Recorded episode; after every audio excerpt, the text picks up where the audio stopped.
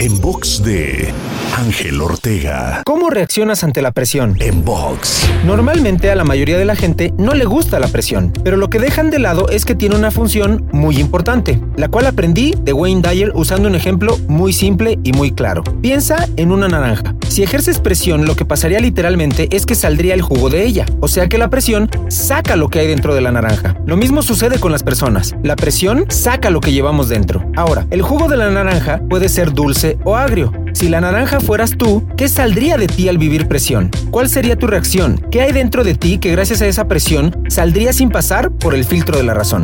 ¿Lo has pensado alguna vez? Te invito a seguirme en Twitter, Facebook, Instagram y TikTok. Me encuentras como arroba Ángel Te Inspira. En box de Ángel Ortega.